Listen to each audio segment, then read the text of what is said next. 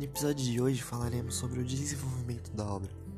Embora tudo aparentemente comece a dar certo, logo Luiz descobre que Marina estava traindo com Juliano Tavares, um homem rico, de alta posição social, possuía aspirações literárias e formalismos. Ele gostava muito de exibir isto.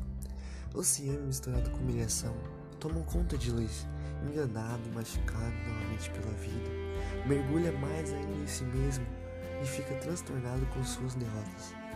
Em meia miséria, com péssima condição financeira, não conseguia pagar as próprias contas e vivia rodeado de ratos e de seus fantasmas do passado.